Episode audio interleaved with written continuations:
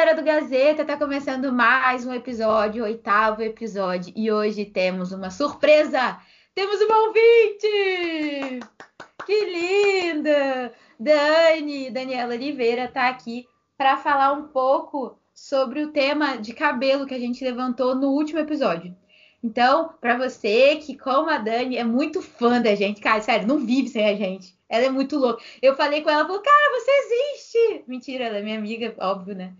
E aí, que você quiser participar também, falar com a gente no Instagram, vai ser muito legal. Ela veio com uma história muito boa. Eu falei, cara, a gente precisa botar isso no podcast, as pessoas precisam te ouvir. Então, além da Dani, Dani, fala um oi, por favor. Olá, pessoal, tudo bom? ela é veterinária, maravilhosa, faz acupuntura. Outro dia ela vem especialmente para falar sobre isso. Ela cuida dos animaizinhos, é show de bola. Mas, além dela, nós temos o Carlos Pio, obviamente, historiador, o jornalista, aquele que você já conhece. Fala oi, Carlos. Oi, Carlos. e a Mari Tonassi, né? Marizinha linda, advogada maravilhosa. Fala oi, Mari. Oi, gente. Então, o que, que a gente vai falar hoje? A gente vai falar do novo programa emergencial de manutenção do emprego e da renda, que finalmente saiu. Vamos falar também que o STF determinou que o governo implemente um programa de renda básica da cidadania a partir de 2022. Então, quem sobreviver até lá vai possivelmente ter direito a esse benefício. E também vamos falar que a ministra absolveu um homem denunciado por furto de material reciclado avaliado em 30 reais. Acredite se quiser, ele estava preso preventivamente por isso. Temos a participação da Dani no final e para terminar com chave de ouro, dicas do Pinhão. Partiu! Então, saiu a medida provisória número 1045 de 27 de abril de 2021, que institui o novo programa emergencial de manutenção do emprego e renda. Nela, nós vamos ter o pagamento do benefício emergencial de manutenção do emprego e da renda, né? Que terá como é, objetivo principal assegurar o emprego da, da galera, porque as empresas não estão conseguindo manter o mesmo quadro de funcionários. Então, tem a possibilidade de redução proporcional da jornada de trabalho de 25, 50, 70%, tem a suspensão temporária do trabalho. Por igual período, você vai ter que garantir a esse funcionário a manutenção do emprego. Lembrando que, primeiramente, essa medida vale por 120 dias, tá? Que pode ser prorrogada. É, como é que isso é feito? Por convenção coletiva de trabalho, ou acordo coletivo de trabalho, ou acordo individual escrito entre empregado e empregador. Esse empregador vai ter que informar o Ministério da Economia a redução da jornada de trabalho e do salário, ou a suspensão temporária do contrato de trabalho, no prazo de 10 dias, contado da data da celebração do acordo e a primeira parcela será paga no prazo de 30 dias, se essa, se essa celebração for informada nesse prazo de 10 dias. Ou seja, se você fizer esse acordo, só no mês que vem que o seu empregado vai receber. Ele não impedirá a concessão e não alterará o valor do seguro-desemprego, mas a quem não possa receber quem ganha benefício da Previdência Social, do seguro-desemprego ou qualquer outro benefício de qualificação profissional. Se durante o período de suspensão temporária do contrato de trabalho o empregado mantiver atividade de trabalho, ainda que parcialmente, por meio de teletrabalho, trabalho remoto ou trabalho à distância, ficará descaracterizada a suspensão temporária do contrato de trabalho e o empregador estará sujeito ao pagamento imediato da remuneração e dos encargos sociais referentes a todo o período, as penalidades previstas na legislação e as sanções previstas em convenção ou acordo coletivo. Fica reconhecida a garantia provisória no emprego ao empregado por igual período, como eu já havia dito, e a dispensa sem justa causa que ocorrer durante esse período de garantia provisória do emprego vai gerar ao empregador o pagamento de, além das parcelas rescisórias previstas na legislação, uma indenização e possivelmente uma multa, caso um fiscal lá descubra essa irregularidade. O trabalhador que receber indevidamente também o benefício emergencial, que pode acontecer, né? Ele vai estar sujeito à compensação automática e aí isso pode ser descontado tanto no seu seguro-desemprego, enfim, qualquer benefício que você tenha direito, a União vai poder lá ir lá e tirar esse, esse valor que você recebeu indevidamente. Isso é muito importante. Fica vedado às instituições financeiras, independentemente da modalidade de conta utilizada para pagamento do benefício emergencial, efetuar descontos, compensações ou pagamentos de débitos de qualquer natureza, mesmo a pretexto de recompor saldo negativo ou de saldar dívidas pré-existentes. Então, não pode descontar nada desse benefício. Esse benefício tem que entrar limpinho lá para o empregado que foi suspenso ou que teve sua carga horária diminuída, reduzida. E lembrando que não movimentados no prazo de 180 dias esse valor do benefício, contado da data do depósito, eles retornarão para a União. Então é isso, isso é letra de lei, não inventei nada, tirei tudo isso da medida provisória e o que, que, vocês acharam dessa medida vir em final de abril? Pô, demorou, né? Mas chegou o mínimo, né, que se poderia fazer. Acho que essa, essa medida do governo tinha que ter sido renovada, né? Quando concluiu, né, as empresas é, finalizaram ali seus benefícios no final do ano, né? As medidas, né, que o, que o governo tomou para auxílio das empresas, né? Quando isso findou, já deveria ter tido uma renovação automática, porque o governo pensou que, que a pandemia ia acabar em janeiro, tipo Tipo, é que nem Réveillon, que a gente sempre chega ali no dia 31 achando que a partir do dia 1 vai ser uma nova vida, vai ser um troço totalmente diferente. Eu vou, eu vou voltar para academia, eu vou fazer dieta, eu vou realizar algum sonho e a pandemia vai ter acabado. Pô, o governo pensou isso mesmo? É sério? Que já tinha que ter um plano ali para que nessa virada de chave, né, de 2020 para 2021, essa, esse suporte permanecesse, né? E aí a gente passou janeiro, fevereiro, março, abril e agora entramos em maio. E só agora, final de, de abril, começo de maio, a gente vai, vai retomar né, essa série de, de medidas. Né? E só o recebe daqui a 30 dias, né, Carlos? Ainda tem isso. 30 dias. Então só vai começar a receber no outro mês. Meu Deus do céu, eu tinha até perdido que é tanta informação que eu vou, vou ser sincero que eu não assimilei tudo. É, e detalhe, está sendo questionada já essa MP. O PDT entrou com ação direta de inconstitucionalidade, com pedido de medida liminar, e o partido está atacando o artigo 12 da MP e as expressões contidas nos artigos 7 e 8. Por quê? O que eles falam? Ah, esse acordo aí individual entre o patrão e o empregado, na verdade não tem acordo nenhum. Quem decide é o empregador. E então eles estão questionando isso. Mas o que se fala é, ano passado a gente fez da mesma forma, né? Por que, que vocês estão criando caso dessa vez? O que, que você acha, Mari? Essa TI foi distribuída para o relator, só que ainda não tem uma decisão sobre isso. E respondendo a sua pergunta, né? Já que ano passado fizeram assim e por que, que agora estão questionando, eu não vi. Eu, e aí é, pode ser uma ignorância minha mesmo. Eu não vi os sindicatos se manifestarem. Não é porque a gente fez uma vez que. E veja bem, eu não estou defendendo aqui o partido, não. Eu acho que tem que ter mesmo mesmo um auxílio para os trabalhadores, para os comerciantes, né, pequenas empresas, pequenos negócios e tal. Mas os sindicatos dos trabalhadores eu não vi eles se manifestando. Eu não sei até que ponto realmente é manejado de uma forma que seja a favor das pessoas que estão precisando. E aí pode ser até um preconceito meu,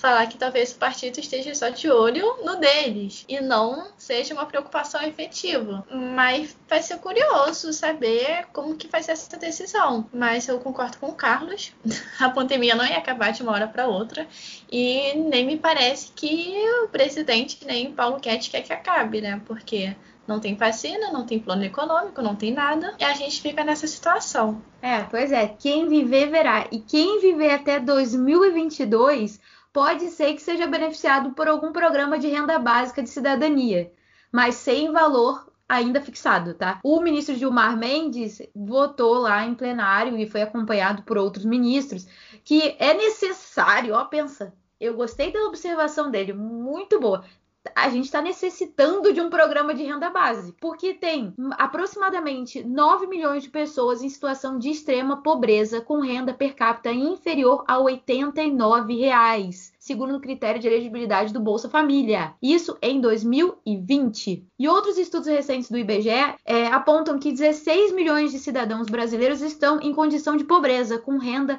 per capita inferior a 188 reais. Em seu voto, o ministro apela aos poderes legislativo e executivo para que adotem medidas administrativas e legislativas necessárias para a atualização dos valores dos benefícios básicos e variáveis do programa do Bolsa Família e aprimorem os programas sociais de transferência transferência de renda atualmente em vigor, conciliando com a Lei 10.835 de 2004 e unificando-o, se for possível. Será que a gente vai conseguir sobreviver até 2022? É uma boa pergunta, né? Sobreviver até 2022. A realidade hoje está tão absurda, né? Que a gente não sabe bem se as pessoas tiveram um olhar realmente perspicaz ou elas viram só o óbvio Porque às vezes o óbvio é, não parece tão óbvio assim para muita gente, né? É, pessoas que, sei lá, costumam protestar na praia, sei lá, protestar a favor de governo. Eu nunca vi um protesto a favor de um governo. Né? É, mas, enfim, tem, tem é, democracia está aí para isso, né? Por mais que tenha gente que, def, que, que, que use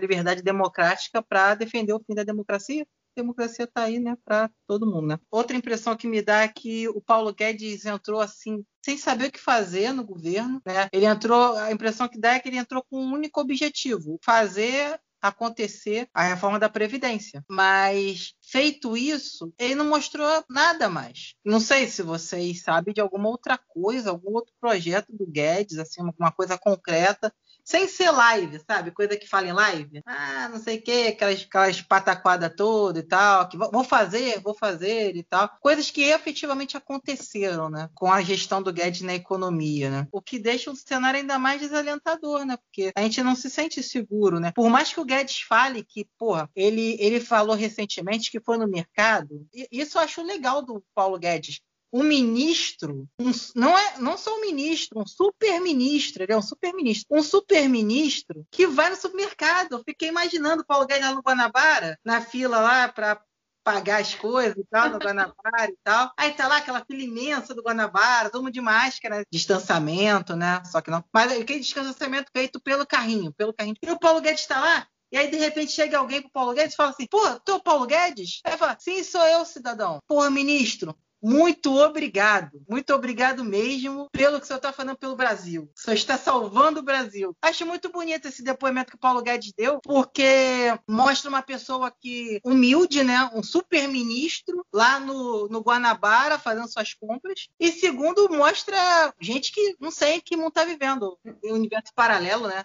Não, tá peraí, você tá falando. O que, que, que, que, é brincadeira e o que, que é real do que você tá falando, Carlos? Calma aí, ele tava no Guanabara verdade, o Paulo Guedes falou que estava no supermercado. Mas não falou Guanabara impressionado pelas pessoas que o agradeceram. O arroz tá baratinho, né? Não, então, é, isso, é isso que eu quero saber. Se foi no Guanabara. Pessoal no mercado falando, ministro, muito obrigado, já está salvando o Brasil. Ele falou, depoimento dele, Paulo Guedes. Fila tá não sei, não sei se ele tá no Guanabara ou no Mundial. Não, mas Guanabara não, não é nem barato no mundial, não, gente. Nem no mundial. Isso aí, meu filho, é eu zona sul pra cima. E agora teve a do porteiro, né? Que ele falou do porteiro. Que ele é, ele é um super ministro também que conversa com porteiros. Ele tava sendo do condomínio dele e aí o porteiro o parou para conversar com ele. Ele parou gentilmente, ele é um super ministro, mas ele também para para conversar com pessoas comuns como nós, né? E aí parou para conversar com o porteiro. E aí o porteiro falou para ele: "Pô, ministro, meu filho foi aprovado no FIES, mas eu tô preocupado. No nosso super-ministro, né, ficou assim: Pô, como assim você está preocupado? Não, é porque ele fez a prova lá e tirou zero. Eu não sei por que, que ele foi aprovado no FIES. Então, assim, é, é, ele, ele traz as histórias do povo brasileiro, né? O povo que está agradecido pela magnânima gestão que ele está fazendo no super Ministério da Economia. E o, o ministro também conversa com porteiros que têm filhos aprovados no FIES e que tiram zero em prova. São essas conjecturas aí que eu acho incríveis, assim, que o, que o Paulo Guedes e outros membros assim do governo fazem. Eu fico estupefato. Realmente, como diria Gil, Gil Brother, eu fico perplexo. E, assim, é uma coisa que a gente sempre vem falando desde os outros episódios. Acaba que, de alguma forma o poder judiciário sempre tem que se meter em alguma função que naturalmente não seria dele, né? Que organicamente ou é do poder executivo ou é do poder legislativo, mas que não é dele. Então, Vinto Mundo não foi em 2012, né? O Vinto Mundo vai ser 2022, final de 2022. Mas, Mari, a gente tem um sistema penal, a gente tem leis, a gente tem quem pune. Pensa, no Brasil, no lugar onde não temos corrupção, o que, que, aconteceu? Os fatos ocorreram em, na cidade de São Carlos, São Paulo, no último dia 2, quando o homem em situação de rua foi preso em flagrante depois de pular o um muro de uma cooperativa de reciclagem e ser flagrado pelos próprios cooperados. Em depoimento à polícia, ele disse que iria vender os recicláveis para comprar comida. A prisão foi posteriormente convertida em preventiva e ele foi denunciado pelo Ministério Público Estadual 12 dias depois do episódio precisou a Defensoria Pública do Estado de São Paulo entrar com HC para que esse homem, liberado pela ministra Carmen Lúcia, ou seja, teve que ir para o STF para alguém falar assim: Olha, existe uma coisa no direito penal chamado princípio da bagatela ou da insignificância. Ninguém merece ser preso por 30 reais furtados, e principalmente com o intuito de comprar comida e assim, sem grave ameaça ou violência. Então, a ministra Carmen Lúcia teve que falar isso. É um país que realmente a gente vê que as leis são tão cumpridas que um cara que furta dois sacos de material reciclado no valor de 30 reais para comprar comida, ele é preso preventivamente, porque ele oferece muito perigo para a sociedade. Não acha, Mari? É, eu acho. Obviamente, quem me apresenta risco é esse moço. Não é uma pessoa que, sei lá, tá desfiando alguns milhões do imposto que a gente paga. Mas é, é o retrato, é, é, é, que a gente elegeu um presidente muito bom e ele acabou com as coisas ruins do país. E por isso que a gente tá progredindo, é ordem e progresso. Tu não viu mesmo, menina, a mulher falando fora STF com um pequenininho na praia? A, a família tradicional tá ótima, é... O que falar? É, e sobre o moço, mas falando sério, é, é, muito triste a que ponto o Brasil chegou. Quer dizer, a que ponto chegamos, não. Porque o Brasil sempre foi assim o retrato tá, da miséria, assim, tá, eu acho que tá pegando a gente de uma forma diferente, porque a gente teve aí um período que assentemos é, financeiramente, né? Tivemos muitas pessoas entrando na faculdade, escolarização e tal. E aí a gente tem um rompimento disso, aí vem uma pandemia, então, tudo que há muitas pessoas começaram a conquistar, a construir e ver possibilidades, a gente começa a olhar e voltar para esse status quo, né? De antigamente. Então, a gente acaba que uma coisa que sempre existiu, a gente começa a sentir mais. E chega a ser não é nem ético que eu tô falando, mas é, é uma pessoa que mantém um, um homem preso por causa disso é uma pessoa miserável, é uma pessoa empobrecida, porque não é possível, porque juridicamente ele sabe que não poderia, ou quer dizer, juridicamente ele sabe que ele poderia soltar e não o fez. É uma pessoa moralmente muito pobre, é, espiritualmente, enfim, e é lamentável o caminho que o Brasil voltou se direcionar, né?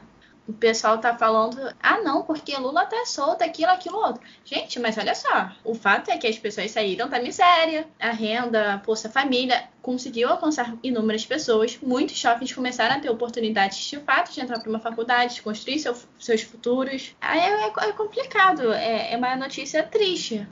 É, só explicando bem juridicamente, ela concedeu a ordem de ofício depois de verificar a mínima ofensividade da conduta, a ausência de periculosidade social da ação e o reduzidíssimo grau de reprovabilidade do comportamento e a inexpressividade da lesão jurídica provocada. Então, só para deixar isso bem claro no, no juridiquês do negócio. É tipo, é uma conduta que não tem relevância social para uma pessoa ficar presa. E aí, o que me veio agora do que você falou, Mari, é que assim, a gente estava falando dos 16 milhões de cidadãos que estão em condição de pobreza e dos 9 milhões de cidadãos que estão em situação de extrema pobreza, isso em 2020. Gente, IBGE, para que, que serve IBGE? Para contar as pessoas. Para que, que serve IBGE? Para contar as pessoas, para a gente saber quantas pessoas estão na linha da pobreza, para dividir a quantia do, do, do dinheiro público entre os entes federativos entre os estados, entre os municípios, tudo isso precisa IBGE. Para a ah, gente saber quanta, qual, qual, é a população, quantos negros existem, quanto, se a maioria da população, por exemplo, é negra,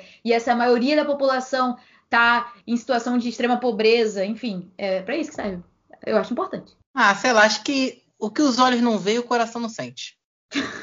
Passando o momento Bolsominion de lado, cara, esse país está muito absurdo, né, cara? Então, assim, as coisas que são importantes é, passaram a não ser importantes e você já não sabe direito o que, que é importante muito complicado. Um país que numa pandemia tem mais troca de ministro da saúde do que troca de técnico do Vasco, você fica assim, caraca, que país é esse, né? Que é uma parada que não tem lógica, né? No meio de uma pandemia, a gente trocar tantas vezes de ministro da saúde, né? De repente botar um cara para ser o ministro e, e não e, e para você ser ministro da saúde é, não necessariamente você tenha que ser médico, né? A gente já teve vários ministros da saúde que não eram médicos, mas que atestadamente não trabalhava bem, né? Era um cara que foi alçado aquele posto, que não era o Ipiranga, por ser especializado em logística. E a logística nunca foi tão bagunçada na história, para parafrasear o Lula. Nunca na história do país uma logística foi tão bagunçada, sabe? Foi uma coisa assim assustadora a administração do Pazuello. De fato, o que pareceu, o que pareceu, né? Não ser processado por ninguém. Mas o que pareceu é que ele se perdeu na subserviência ao presidente. Tanto que tem o episódio né, no, no, começo da gestão dele relacionado à compra das vacinas, que ele teve que voltar atrás porque o presidente falou que, que não, que quem mandava era ele e tal, e no, ele encerrou o caso falando: manda quem pode, obedece quem tem juízo. Então, esse é o país que a gente vive, é o país que, de repente, se não tem uma situação dessa, que a Carmen Lúcia interferiu, o cara que o roubou vai ficar 30 anos preso. Que às vezes tem. Já, já teve caso de gente que foi praticamente esquecida na prisão, que já há muito tempo tinha cumprido sua pena, só que simplesmente foi esquecido lá. Não tinha família, não tinha ninguém que lutasse por ele aqui fora, e a pessoa acabou ficando por lá e tal. Né? Se não tem a defensoria pública atuante ali e tal, e em meio a tantos outros processos que a defensoria pública é muito sobrecarregada no país, né? porque o Brasil, o Brasil com as dimensões que tem, com a quantidade de gente passando necessidade como a gente tem, pior ainda depois da pandemia, que a pobreza disparou. E o que me preocupa, não vou entrar no mérito de do país crescer ou não, ou do país ter vivido um momento melhor ou não no passado, porque é muito difícil o país ter vivido um momento pior do que o que está vivendo hoje, né? E todos os governos têm seu grau de corrupção, infelizmente, eu tenho que reconhecer isso, eu tenho que, é, a duras penas, admitir isso. Eu não voto em ninguém esperando honestidade. É uma constatação que eu tenho, infelizmente, se votar em alguém pensando que aquela pessoa, aquele governo vai ser um governo ilibado, vai ser um governo limpo, idôneo e tal, porque dificilmente aí vai ser por completo. Mas, assim, vamos fazer o, pelo menos feijão com arroz direitinho. E esse governo atual não está fazendo nem o miojo. Vou nem falar de fritar o ovo, que fritar o ovo requer uma, ainda uma certa complexidade. É, marcas que queiram patrocinar a Gazeta de Marte. É, é, é já estou fazendo um merchan prévio para vocês. Um Cup Noodles, que é só você chegar, esquentar água, jogar dentro do negócio, esperar um tempo e ficar pronto. Nem isso esse governo sabe fazer. E aí, para piorar, vem uma pandemia. Os caras já não estavam fazendo, conseguindo trabalhar direito antes. Aí vem a pandemia, piorou a situação ainda mais. A gente ainda vai ter um, pelo menos um ano e pouco aí de um ano e oito meses, sei lá, um ano e sete meses de agonia, porque eu, eu não consigo ver alguma coisa saindo de positivo ainda desse governo, não consigo ver. E com a tristeza de saber que tem gente que ano que vem vai achar que não estão deixando o cara governar, não estão deixando o cara trabalhar, e é por isso que a coisa não está indo bem. Ou que a coisa está indo razoável, mas se deixasse um homem trabalhar, iria muito melhor. Tem gente que vive num universo paralelo, vive numa coisa meio universo Marvel, si, alguma parada que não, não é a nossa realidade, entendeu? Mas infelizmente vai ter essa, muita gente ainda que vai chegar no ano que vem e vai dar um voto de confiança ainda para esse governo. É que a gente, na nossa luta diária pela sobrevivência, a gente tende a naturalizar as coisas mas estão morrendo entre 2.500 e 3 mil pessoas por dia. Carlos, eu vou interromper, você está deixando o clima muito baixo. Eu tô quase com vontade de chorar já. Não precisa ficar jogando na nossa cara a situação calamitosa que estamos vivendo, a vergonha que estamos vivendo, que o desespero que estamos vivendo. Todo dia eu tenho que fazer meditar para sair disso. Você tá jogando tudo no meu podcast. Pelo amor de Deus. Vamos trazer a esperança, a felicidade. Por quê? Porque temos ouvintes! E ouvintes que participam do podcast! Uhul! Vamos lá, Danizinha. Pulando para um assunto totalmente diferente. Você ouviu o último episódio, e aí, o que, que você achou? A gente falando sobre cabelo. O que, que você achou? O que, que você tem aí para falar sobre a sua experiência? Ah, eu achei maravilhoso. Super me identifiquei com o tema, fiquei super empolgada. Mandei mensagem para assessoria de imprensa logo, né? foi difícil, fala sério, foi difícil. Mas não perca as esperanças, fãs. Foi difícil, cara. Demoraram para me responder. E aí eu fiquei insistindo, falei assim: não, vocês precisam me notar. precisa é ser notada. Dani, da quantidade de e-mails, de mensagens que a gente recebe do mundo Cara, todo. Eu tô me sentindo privilegiada que vocês me notaram. Inclusive, não sei se você está sabendo, a gente foi censurado duas edições atrás. E depois, e depois, da edição passada, você não tem ideia, é, a edição passada a gente passou em columns, sem qualquer tipo de censura, sem qualquer tipo de restrição. Você não tem ideia, depois da edição passada, a quantidade de e-mails e mensagens de solidariedade e de manifestações diversas que a gente recebeu de Cuba, Síria, Irã forte. Carlos, hashtag revoltado. E, e, e só abrindo parênteses, para poder não falar mais nada, muito obrigado, cubanos, norte-coreanos, sírios, iranianos, porque é, é, é, você não imagina quanto é difícil você mandar um e-mail num país desse. Carlos, pelo amor de Deus, cara. Você fala isso brincando, mas vai ter uma hora que a gente é, realmente. É, exatamente, exatamente. Vai ser tentado. Não, e eu quero falar também que nossa audiência não é só nesse planeta, né? É uma audiência intergaláctica. Então, tipo assim, ah, não tem fuso horário. Não... Entendi. Mas... Faz sentido ter sido ignorada, né? Durante algum, sei lá, uns três minutos. Sim. mas é porque uma assessoria de imprensa que, que tem como um trabalho bem feito. Mas enfim, conta então sua história, Danizinha. Por que, que você está aqui? Ah, então, eu vim falar sobre o meu relato, né, de, sobre a transição capilar, sobre o cabelo black, cabelo preto, esse cabelo tão bonito que hoje em dia eu tenho orgulho de falar sobre isso e de exibi-lo, que eu me senti tocada pelo tema, né, e que eu passei por umas passei por algumas situações semelhantes, ainda passo hoje em dia, ainda passo, infelizmente, mas não me afeta tanto. Mas enfim, passo, tem que ser dito. Na época que eu fiz a minha transição capilar, né, que eu sempre alisei o cabelo durante muito tempo, mas sei lá, acho que mais de 10 anos eu usei o cabelo alisado, e aí eu resolvi não alisar mais, porque estava me fazendo mal, né? Já estava me trazendo alguns malefícios a química e tal. Passei pela transição capilar, cortei o cabelo bem curtinho, como a maioria faz, deixei e o cabelo começou a enrolar. Começaram alguns pequenos comentários. Pequenos comentários aqui. Ah, que legal que você está passando pela transição.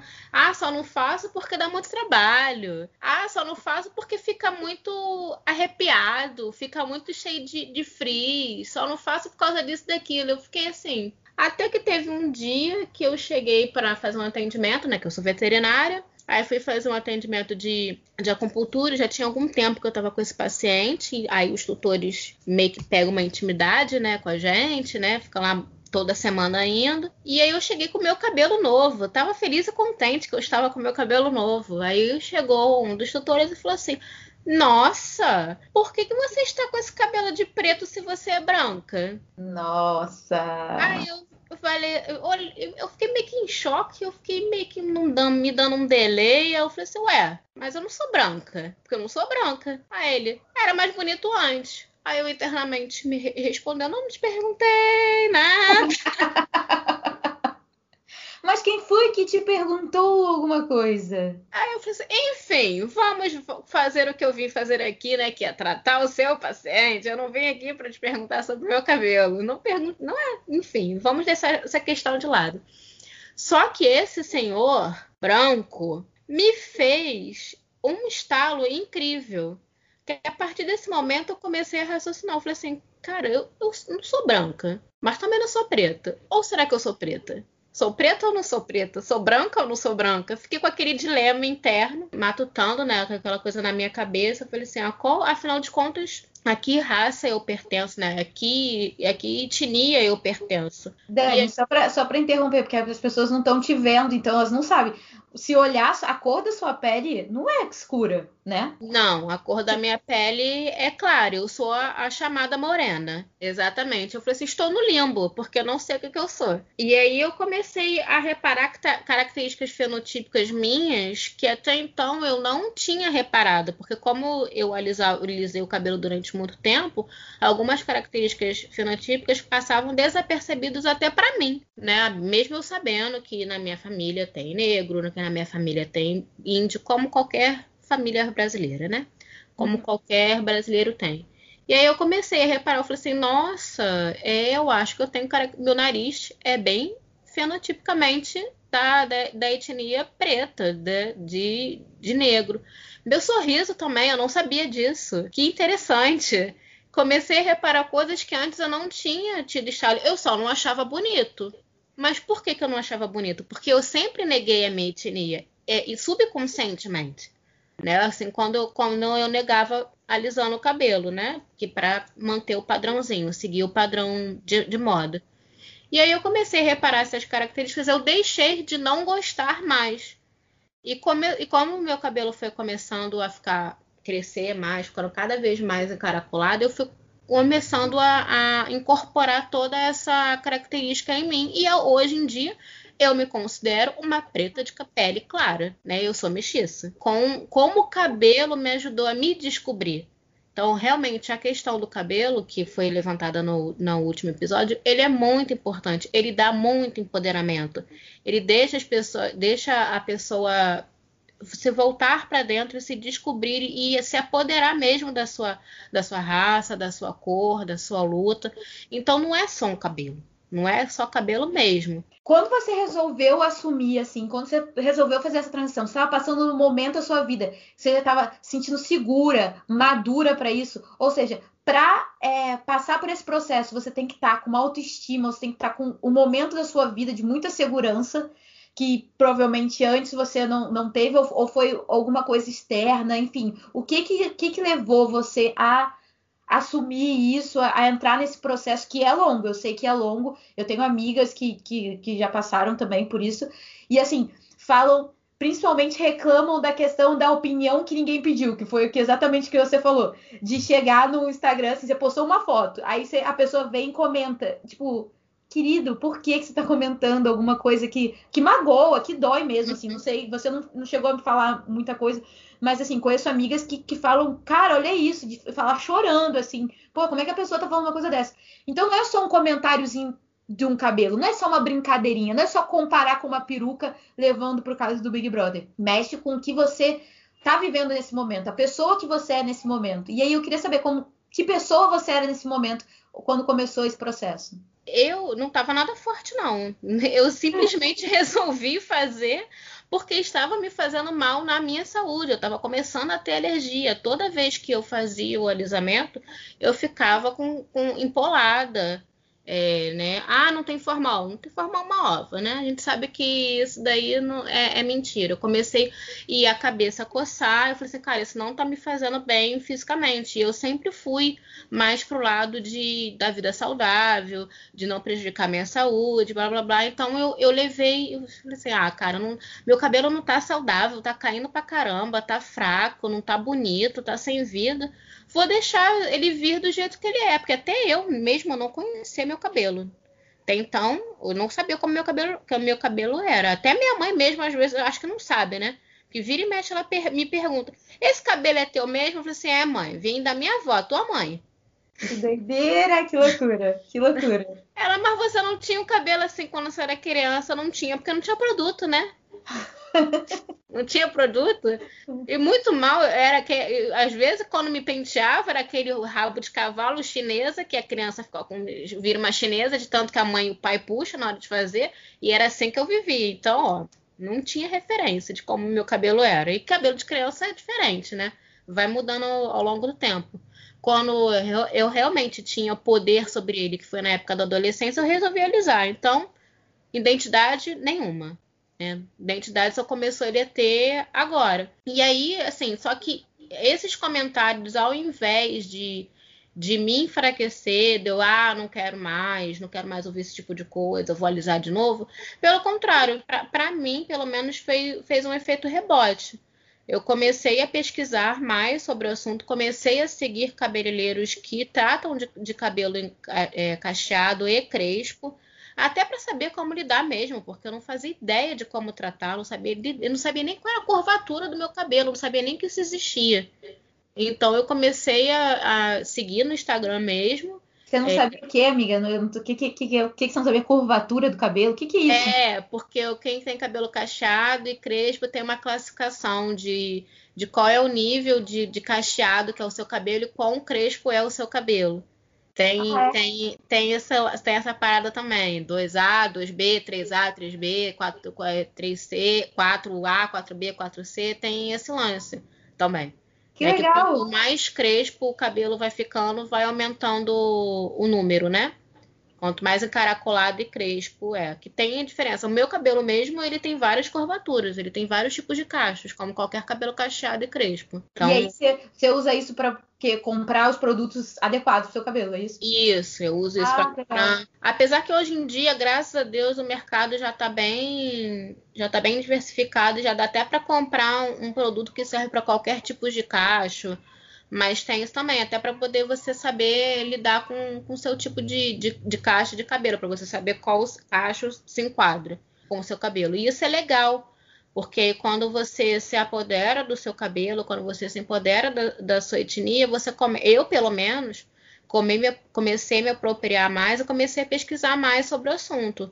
E aí vem várias coisas. Aí vem uma coisa, uma coisa puxa a outra. Aí, eu, ah, qual é a cor que eu sou?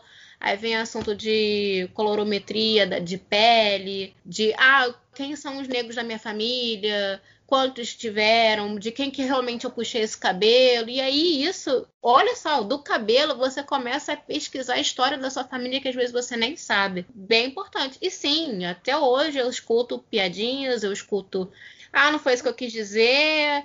E frases do tipo, ah, foi na inocência, desculpa, saiu. Ah, sim, nossa, graças a Deus o meu cabelo não é cacheado. Frases desse nível. Até hoje ainda escuto, né? Mas, mas tá muito bonito, tá bom? Eu falei assim, tá bom. Ah, entendi. Obrigada, hein? Obrigada. Ah, não, que não é. Mas precisa ficar tão, tão arrepiado assim? Precisa ficar tão alto assim desse jeito? Eu falei assim: olha, desculpa, mas ele é assim, ele não me pediu permissão, então não vai pedir permissão pra você também. Boa.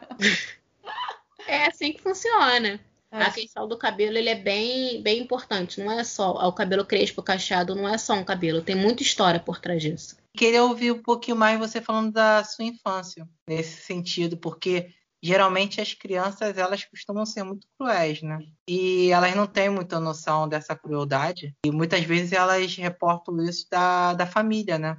Ela escuta dentro da, da família coisas que elas acabam reproduzindo na escola, né? Machuca muito, né? É, quem sofre, né? Então, eu não sei se na infância eu passei por alguma coisa de, de preconceito em relação a isso, ou de até de crueldade mesmo, porque eu realmente não lembro. Até porque foi, e assim, meu cabelo não era tão crespo na infância como é, como está hoje em dia. Justamente porque eu não tinha produtos que deixassem ele se expressar. Porque eu não tinha representatividade, não tinha nenhum tipo de produto. Era creme de pentear e todo mundo tem cabelo liso. Creme de pentear e pronto. Todo mundo é europeu aqui, né? Então é o mesmo creme para todo mundo. O que eu lembro é que eu vivia muito de cabelo preso. E o meu cabelo era sempre o cabelo mais bagunçado. Aí quando eu via assim, dava uma olhadinha que tava bagunçado, eu ia lá e prendia. O que eu lembro disso, que era eu vivia de rabo de cavalo, eu vivia de coque. Raramente eu deixava meu cabelo solto na, na, na escola, até por piolho mesmo, né? Que era comum na nossa época essa questão. Quem não. Quem nunca? E, e até mesmo minha mãe já me mandava para a escola de, de, de coque chinesa. Eu, e, e, do- e dói, tá? Você fica até com dor de cabeça, de tanto que puxa. Pro meu cabelo ficar. De... E taca ali gel. Porque, obviamente, o meu crescia muito, muitos frios. E isso eu lembro que me incomodava, porque eu via que as minhas amiguinhas não tinham o cabelo todo frisado, mas eu tinha, e eu, eu mesmo, quando eu comecei a aprender a pentear meu cabelo, eu tacava gel para não ter mais esse frizz.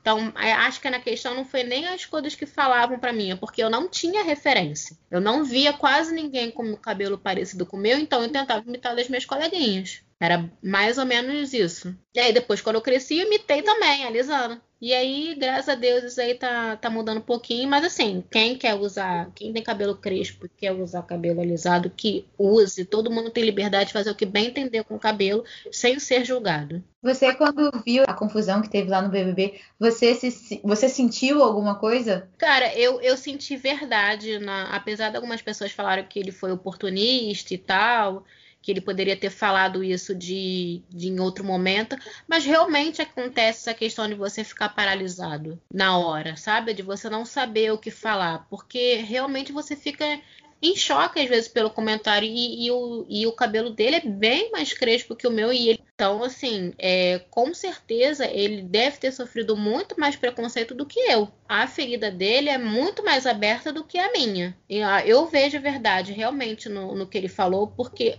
criança, foi o que você falou, criança é ruim. Com certeza ele deve ter escutado frases muito dolorosas, frases que, que devem ter machucado ele, que não foi só uma piadinha, que vira e mexe, a pessoa solta uma opinião, ou então uma opinião que ele não pediu. É, é, é, o cabelo crespo, quanto mais crespo é o cabelo, mais associado ao sujo, ao mal cuidado, ele é. E, cara, e não é, dá um trabalho do caceta ter cabelo cacheado. Dá, é, tem que fazer, tem que fazer hidratação sempre, tem que comprar produto específico, você tem que se atualizar. Não é qualquer cabeleireiro que sabe cortar, que sabe pintar, que sabe fazer. É um cabelo que você realmente tem que tomar cuidado. E quando você fala, associa ele a um cabelo sujo ou mal cuidado, machuca realmente, principalmente, né? E via, que ele tem cuidado com o cabelo dele, porque não é verdade, não, não é, não é realidade. É como se você se esforçasse para fazer um, um trabalho e a pessoa virasse para você e falasse, ah, tá uma porcaria. Pô, você vai ficar magoado, vai ficar chateado. E foi o caso dele, né? Ele tá, cuida muito bem do cabelo dele, Aí vira uma pessoa e fala assim: Nossa, tá igual o cabelo, seu cabelo tá igual esse aqui, que é sujo, que é esgrenhado, que tem um osso na cabeça. Cara, não é? Desculpa, mas não é. Foi uma colocação de muito mau gosto.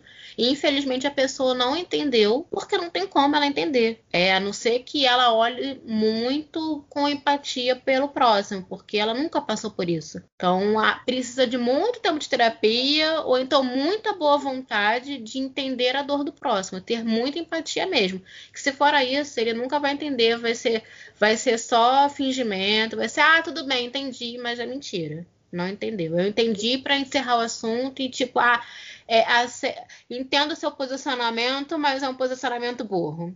Aquela coisa, né? Bom, é isso. Muito obrigada, Dani, pela participação. Eu adorei. Pela sua preocupação de me dar esse feedback, de falar o que você sentiu quando ouviu o episódio. Muito obrigada por deixar claro que temos sim ouvintes, não é só minha mãe. Sou super fã. Então, eu gostaria de te agradecer muito pela participação. Quero que você volte para falar sobre a acupuntura dos bichinhos, que eu acho que é um trabalho muito lindo que você faz, que, que envolve outras coisas assim que, que as pessoas não estão acostumadas a ouvir. Acho que seria muito, muito legal mesmo. E é isso. Muito obrigada, tá? Espero que você tenha gostado de ter participado. Imagina, obrigada a vocês pela honra da participação. então, Carlos, vamos pro Dicas do Pinhão? Dicas do Pinhão, o momento mais aguardado da Gazeta de Marte. Ou não, sei lá. Você que sabe. Dicas do Pinhão. A dica do Pinhão de hoje é um artista maravilhoso, uma lenda viva da música brasileira, Carlos da Fé o príncipe do soul. Príncipe do soul, Carlos da Fé. Carlos da Fé, nascido nos anos 40, na década de 40, é um dos marcos, uma das pedras fundamentais do movimento Black Rio. A sua origem na música é, se deu no meio militar. Ele foi fuzileiro e fez parte da banda dos fuzileiros navais. Naquela época, a banda dos fuzileiros navais era mais avançadinha, eles faziam discos com músicas populares, não era uma coisa fechada, classicona. Mas logo ele despontou na Soul Music. Uma Soul Music que começou nos Estados Unidos, obviamente, mas que começou a ser brasileirada né, por nomes como Tim Maia, Hildon, Cassiano e Carlos da Fé. Carlos da Fé, pedra fundamental com essa galera desse movimento tão importante culturalmente e musicalmente. O movimento também comportamental, o movimento de empoderamento preto, algo que cada vez mais tem sido abordado em nossa sociedade, cada vez mais tem ganhado espaço e que tem que ganhar muito, muito, muito mais espaço. Mas que a gente não pode esquecer de quem pavimentou esse caminho lá atrás. Pessoas como Tim Maia e Carlos da Fé e Cassiano. Carlos da Fé já foi gravado por diversos artistas, como Nana Caymmi, Alcione, nomes gigantes da música brasileira, e artistas da nova geração estão resgatando, estão fazendo um trabalho de resgate curadoria do trabalho desse artista incrível, da obra desse artista incrível. Então confira nas plataformas digitais, porque ele está em todas, o trabalho, a obra de Carlos da Fé. Tem uma música que eu curto muito, que é Pra que vou recordar do que chorei? Mas também tem várias outras canções marcantes, como De Alegria Raiou o Dia, Escorpião, que você pode curtir. Ele tem uma obra muito vasta, na voz dele e na voz de outros artistas. Confira aí em todas as plataformas digitais. Ele está super nativo, é lógico que pela pandemia, sem as apresentações presenciais, mas ele vez ou outra está fazendo live e lives solidárias. Todas as lives que ele faz são lives com o propósito de arrecadar fundos para artistas em dificuldade, a classe artística que tanto está é, penando nessa pandemia sem poder ter sua renda com shows, com apresentações, e também pessoas em situação de rua. Um trabalho que você pode conferir no YouTube. Todas as lives dele estão disponíveis no YouTube e nas redes sociais dele, Facebook e Instagram. E você pode ver também nas redes sociais dele formas de ajudar, as contas e tal, caso você queira ajudar a manter esse projeto que segue aí na ativa. Então, confira o trabalho de Carlos da Fé, vai ter muito mais sobre ele, sobre outros artistas aqui na Dica do Pinhão um espaço para artistas da nova geração e também artistas consagrados, mas que estão fora do mainstream atual. E se você quiser mandar o seu trabalho, a sua obra, artistas de todo o Brasil, mande um e-mail ou entre em contato pelas redes sociais da Gazeta de Marte. Falou? Um abraço para vocês e até a próxima. Muito bem! Sensacional. Gente, obrigada. Tá acabando mais um episódio, o oitavo episódio. Obrigada pela participação da Dani. Obrigada, Carlitos, de novo. Obrigada, Mari. Tchau, gente. Obrigada. Até a próxima. Se quiserem mais uma participação minha, é só mandar para a assessoria de imprensa. Beijo, galera. Beijo. Beijo. Beijo. Até o próximo episódio.